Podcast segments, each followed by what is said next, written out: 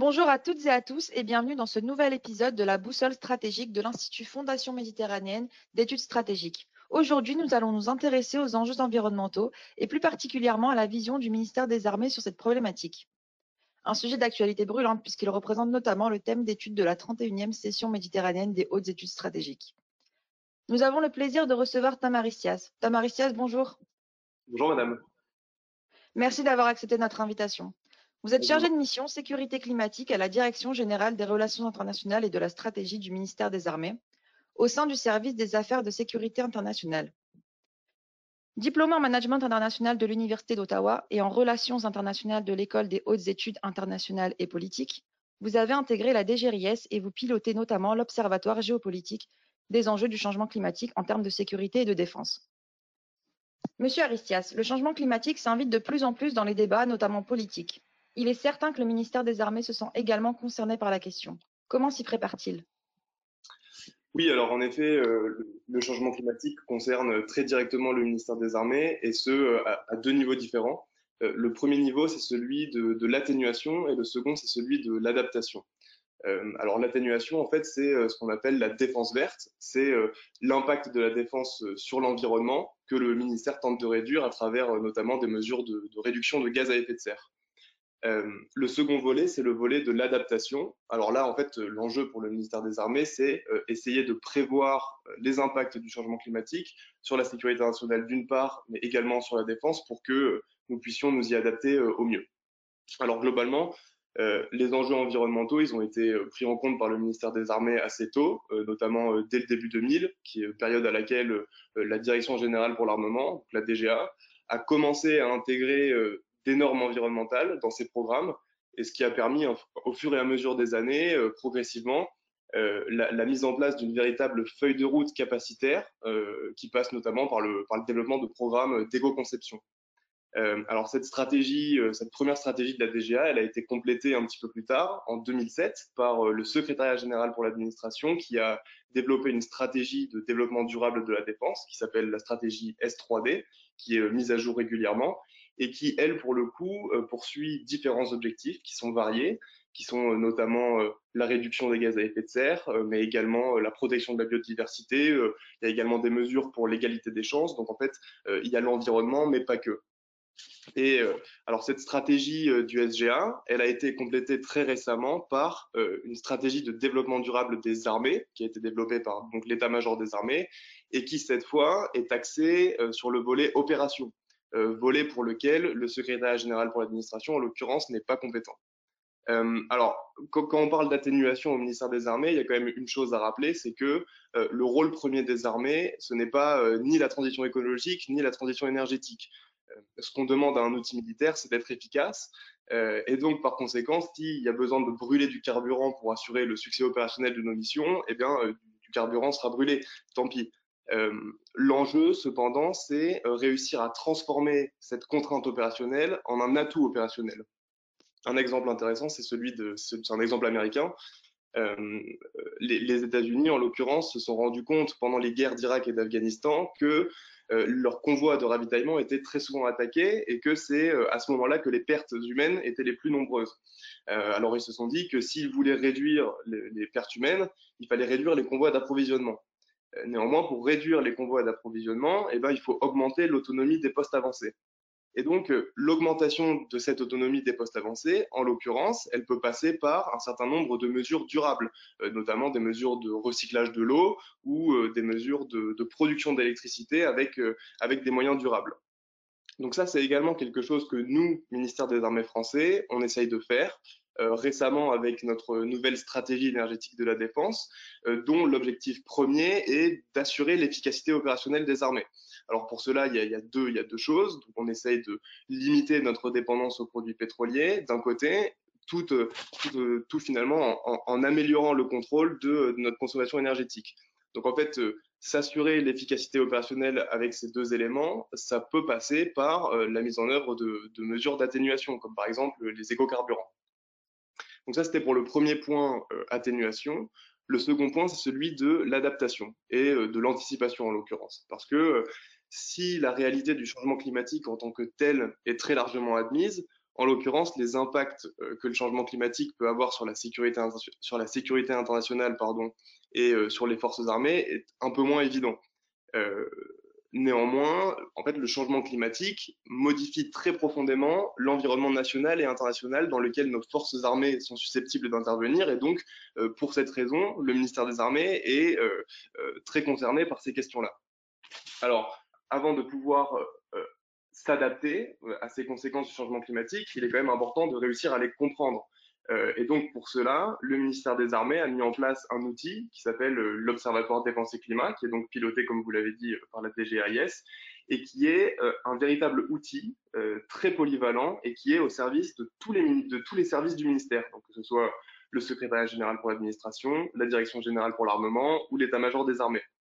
Et donc, cet observatoire, en l'occurrence, nous a permis, à travers les études produites, de mieux comprendre les données climatiques, qui sont pour certaines assez compliquées à comprendre et qui ne sont pas accessibles à tous, et de transformer en fait ces données climatiques et de les convertir en recommandations opérationnelles pour le ministère des Armées. Donc ça, c'est un premier point. Donc l'observatoire a été créé euh, en 2016 euh, à la suite de, la conférence internationale qui a été euh, qui a été organisée en 2015 en marge de la COP 21, qui était la première conférence internationale qui prenait, qui s'appelait Climat et défense quels enjeux et qui traitait de ces enjeux. Et donc, euh, en parallèle de cet observatoire, le ministère des Armées a également développé un certain nombre de synergies euh, en la matière, que ce soit en bilatéral avec ses partenaires stratégiques ou euh, au sein de différentes instances régionales. Je pense par exemple au SPDMM. Le, le SPDMM, c'est un forum qui réunit les ministres de la Défense du Pacifique Sud, duquel nous faisons partie en tant que nation du Pacifique, et euh, à l'occasion duquel nous avons par exemple réalisé une étude coordonnée avec tous les membres du SPDMM euh, qui était destinée à évaluer euh, les risques sécuritaires liés au changement climatique dans le Pacifique Sud. En plus de ça, on a réalisé une étude qui était à peu près similaire, cette fois en bilatéral, avec nos partenaires australiens. donc c'était une cartographie des risques environnementaux et climatiques dans l'océan Indien, alors l'Australie s'est chargée de réaliser euh, l'étude sur la partie orientale et sur l'Antarctique, et nous, France, euh, nous avons complété en réalisant une étude sur la partie occidentale de l'océan Indien. Donc ça, c'était pour la partie un peu Indo-Pacifique, sachant que l'Indo-Pacifique est, une région avec laquelle on travaille beaucoup, tout simplement parce que nous en, nous en faisons partie, et parce que c'est une région qui est très vulnérable au changement climatique. à côté de ça, nous, nous, participons et nous organisons aussi un certain nombre de conférences sur la thématique défense et climat. Euh, alors par exemple, très récemment, euh, nous avons participé à, différentes conférences qui étaient organisées par euh, le ministère de la Défense britannique sur le thème défense et climat et qui et qui nous permettent d'échanger avec nos partenaires, donc que ce soit des civils, des militaires, des instituts de recherche, et de partager entre nous les meilleures pratiques et de comprendre ce que font les uns et les autres pour que nous nous puissions nous adapter donc voilà, comme vous le voyez, en fait, il y a de nombreuses choses qui ont, déjà été entreprises pour euh, mieux prendre en compte le facteur climatique. Euh, néanmoins, toutes ces choses-là, elles ont besoin à terme d'être traduites en mesures d'adaptation concrètes, ce qui est bien euh, finalement l'objet final recherché par le ministère des Armées. C'est donc un véritable sujet auquel le ministère des Armées n'est pas étranger. Nous imaginons donc que ce changement climatique pourrait avoir un impact sur nos forces armées, qu'elles soient stationnées en métropole, à l'étranger ou en outre-mer. Pouvez-vous nous en dire davantage? Oui, bien sûr. Alors, euh, le, changement climatique, en l'occurrence, euh, le changement climatique amplifie des tensions qui sont déjà existantes et qui sont euh, favorisées par différents facteurs. Alors, ces facteurs, ils peuvent être économiques, politiques ou sociaux.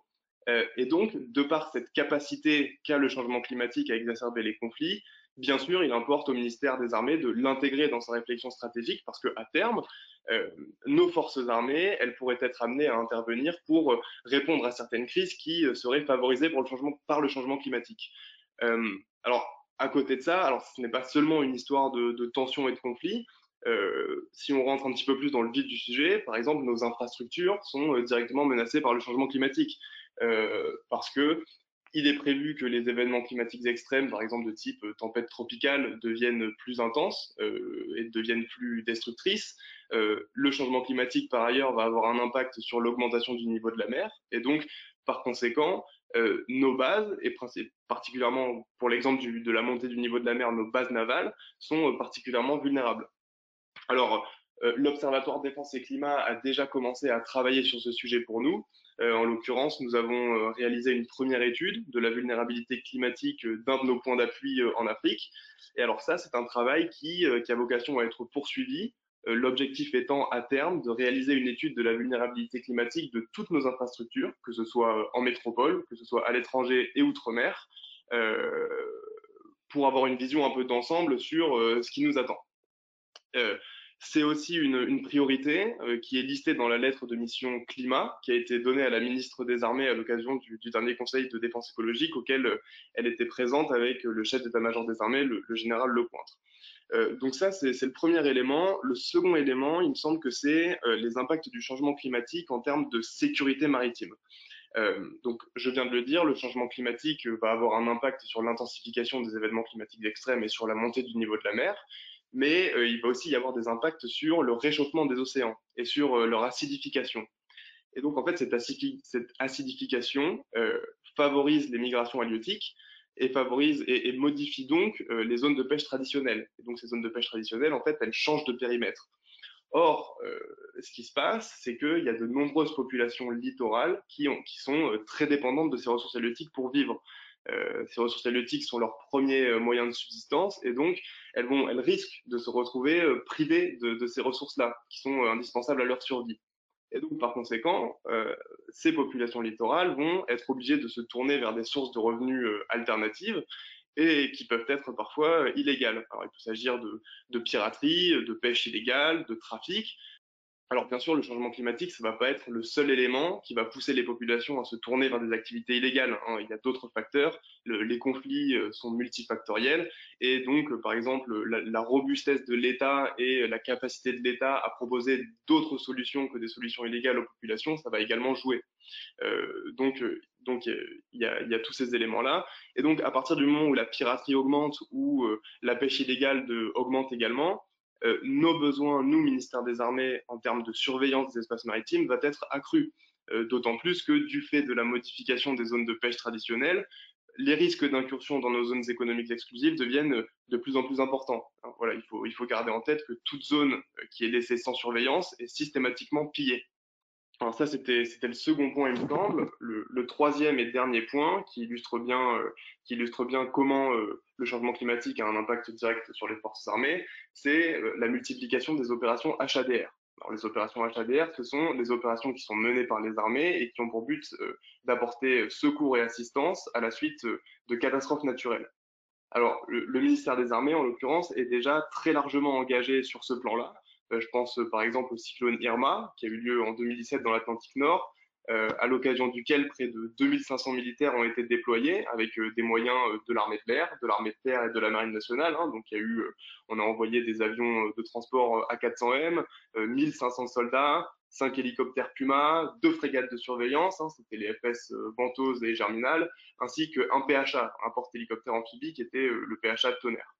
Donc il y a eu Irma, il y a eu également plus récemment le cyclone Idai qui a touché le Mozambique euh, en 2019 et euh, à l'occasion duquel 700 soldats marins et aviateurs ont été euh, mis à contribution.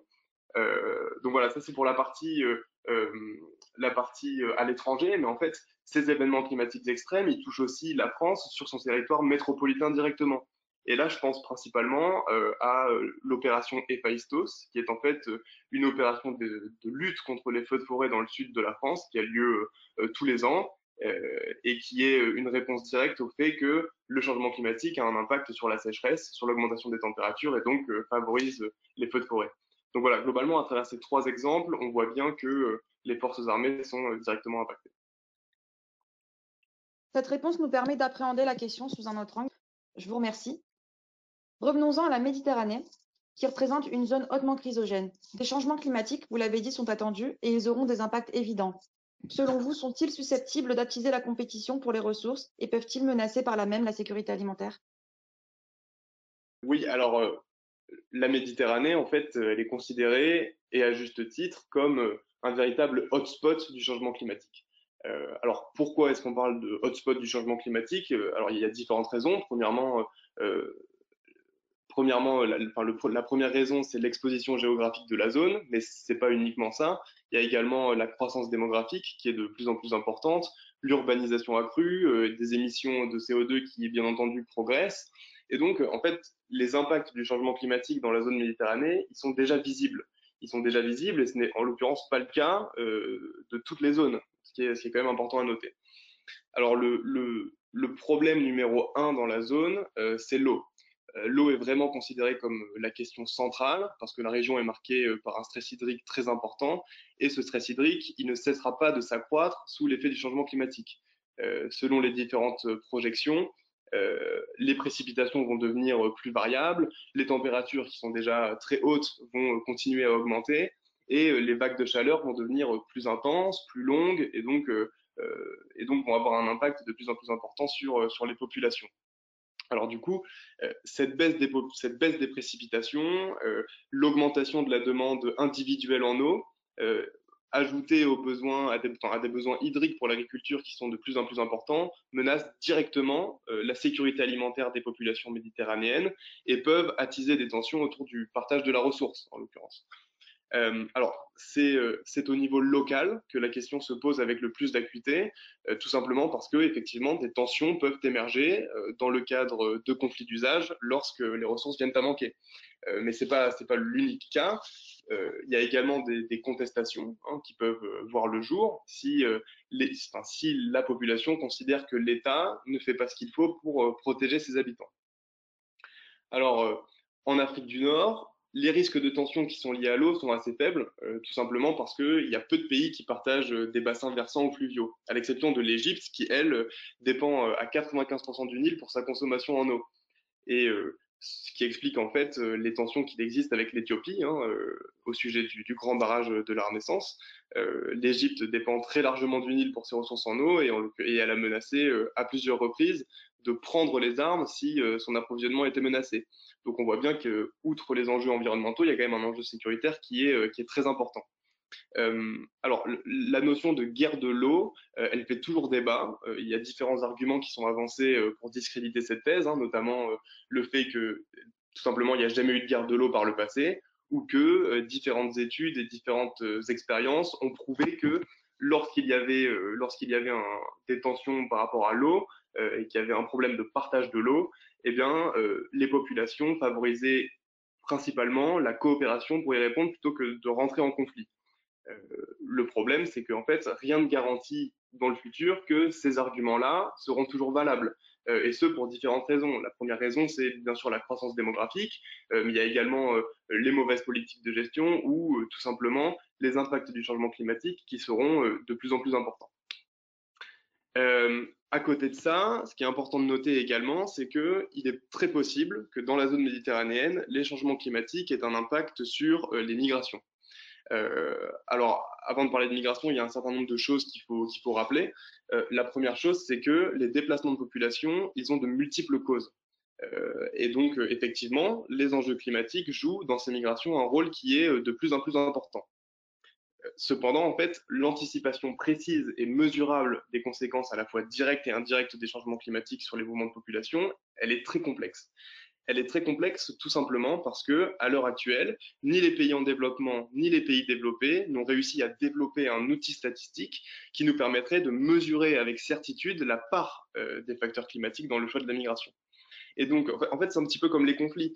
Euh, le changement climatique est considéré comme un amplificateur des risques, euh, un amplificateur des tensions, mais euh, il n'est pas possible à l'heure actuelle, on n'a pas trouvé le moyen de séparer ce facteur climat dans, par rapport à tous les autres facteurs qui peuvent favoriser un conflit. Et donc, le changement climatique peut influencer de façon très significative les mécanismes de la migration, mais à aucun moment cela ne signifie que celle-ci va automatiquement s'effectuer. Euh, alors, en fait, il y, a, différents facteurs qui influencent la migration. Alors, premièrement, il y a des facteurs qu'on appelle climatiques directs, hein, euh, qui se divisent en deux. Alors, il y a premièrement des processus climatiques. Alors, processus climatiques, comme leur nom l'indique, ce sont des changements qui sont lents et eux ont euh, le potentiel de provoquer euh, des flux migratoires significatifs. Alors, dans le cas de la Méditerranée, euh, euh, il s'agit par exemple de la montée du niveau de la mer qui, touche la zone, euh, mais plus globalement, en fait, ce sont l'ensemble des impacts que le changement climatique peut avoir sur les moyens de subsistance à long terme. Donc, par exemple, la sécheresse fait partie des processus climatiques.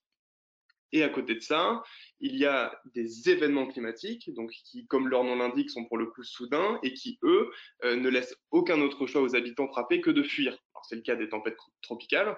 Euh, en l'occurrence, la région méditerranéenne n'est pas touchée par, trop de tempêtes tropicales. Euh, néanmoins, elle est touchée par euh, d'autres événements climatiques, comme par exemple des inondations. Et donc, hormis dans ce cas très précis, où les habitants n'ont pas d'autre choix que de fuir, il est rarement possible, voire impossible, de réduire la complexité des déplacements de population à une relation causale qui serait directe et unique. Euh, à côté de ça, donc à côté de ces facteurs climatiques directs, il y a également des facteurs indirects, euh, tout simplement parce que la vulnérabilité climatique d'une population, elle dépend de son exposition au risque, bien sûr, mais également de ses capacités d'adaptation et euh, de, la robustesse de sa gouvernance, par exemple. Donc en fait, un cyclone, un cyclone au Mozambique n'aura pas les mêmes effets qu'un cyclone d'intensité comparable aux USA. Euh, tout comme euh, une inondation dans le sud de la France n'aura pas, n'aura pas les mêmes effets en termes migratoires qu'une inondation en Afrique du Nord. Et donc, dans la zone euh, méditerranéenne, euh, la sécheresse qui s'aggrave, euh, la dégradation des sols, la rareté croissante de l'eau qui elle-même est combinée à un fort accroissement de la population et à l'instabilité des institutions, implique effectivement qu'il existe un risque important pour que une migration environnementale ait lieu et qu'elle prenne de l'ampleur. Alors maintenant, la question qu'il faut se poser, c'est quelles peuvent être les implications sécuritaires de, ces migrations-là?